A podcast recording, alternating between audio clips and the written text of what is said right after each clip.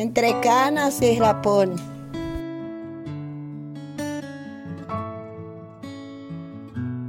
A Harry no le gustaban esos encargos. Siempre tenía la sensación de que eran una mera excusa para sacárselo de encima y no metiera las narices en cosas más importantes. Por supuesto, para su jefe, que no lo miraba con buenos ojos porque le había dado el puesto por una recomendación de arriba, el que se creía demasiado importante era Harry. En fin, que era agosto. Un aniversario más del fin de la guerra y había que agregar color a la nota principal. A Harry siempre le habían interesado las historias de esa época que él no había vivido, y especialmente las referidas a quienes habían permanecido en el país sosteniendo el esfuerzo bélico. Tratando de animarse a sí mismo, lo tomó como un desafío y comenzó a investigar sobre gente que hubiera vivido en esos años. Le atrajo especialmente la historia de Mrs. F., una enfermera de Brooklyn que estaba internada en un hospital público desde hacía ya tiempo. Decidió visitarla, intuyendo que allí habría algo interesante. Al entrar a la habitación, se llevó varias sorpresas. Le habían dicho que tenía cerca de 65 años, pero parecía bastante mayor. Evidentemente, el cáncer estaba haciendo su trabajo. Se le veía muy delgada y con escaso pelo y totalmente blanco. Sin embargo, otra sorpresa. Sus ojos irradiaban una luz que parecía atravesar los objetos, incluso a él, como si estuviera mirando algo que no estaba ahí. Al verlo entrar, le preguntó con voz suave y una tenue sonrisa. ¿Usted es de la escuela de enfermería? Esa fue otra sorpresa para Harry, que atinó a balbucear. Eh, em, no, eh, soy periodista. Eh, es, es por el aniversario, ¿sabe? Una nota. Ah, qué bien, dijo Mrs. F. Entonces, en lugar de una nota, se va a llevar dos, y quizá hasta lo asciendan, agregó con leve picardía.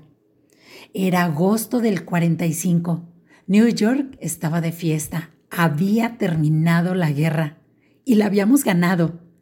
Quien no vivió una guerra no sabe lo que se siente. Es como quien no padeció esa sublevación del propio cuerpo que llamamos cáncer. Poco a poco, Times Square y toda Broadway se fueron llenando de gente y en pocas horas la ciudad entera estaba en la calle. Glenn Miller le ponía música a la escena entre patrulla americana y serenata a la luz de la luna. Era una mezcla de desfile militar y Happy New Year. Como tantos otros, abandoné mi trabajo y sin sacarme mi uniforme blanco y mi cofia, abordé el metro, que era un hervidero. Al emerger de él, me sentí algo mareada y de repente, como en un sueño, un sueño de amor, un marinero me tomó del brazo, luego de la cintura y sin decir palabra, me estampó un beso en la boca. Mi primera reacción fue pétrea, pero enseguida sentí algo en esos labios, los de ambos, que iba más allá de un simple atrevimiento. Me aflojé, le devolví el beso lo más cálidamente que pude Quebré mi cintura hacia atrás y dejé que me sostuviera durante una eternidad.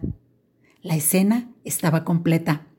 Era como si habiendo estado tan lejos, pero tan cerca de la muerte, nos debiéramos ese encuentro, ese homenaje a la vida, esa provisoria escaramuza del amor que nos mantiene vivos hasta la batalla final. Mm, pero usted es muy joven, alcanzó a decir Harry tras un estremecido silencio. No tanto, sonrió Mrs. F. Pero sé a dónde apunta.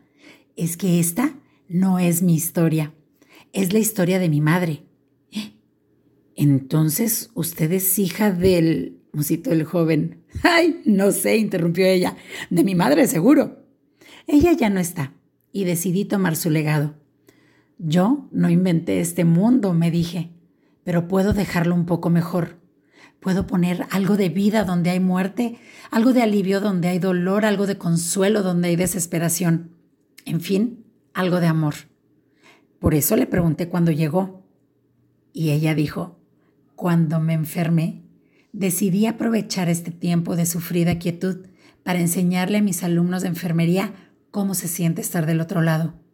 Siempre vienen y me preguntan cosas y tratan de convertirse en lo que un filósofo llamó curadores heridos. Es algo así como el beso de mi madre, pero repetido interminablemente. Harry se quedó sin palabras y tras un intenso intercambio de miradas, tomó las manos de la mujer, las besó, hizo un repetido gesto de afirmación con su cabeza y se alejó sin hacer ruido. La nota fue publicada en la página central y Harry ascendió, quizá porque primero fue capaz de descender hasta lo más profundo. Mrs. F volvió a reunirse con su madre el 29 de diciembre de 2014.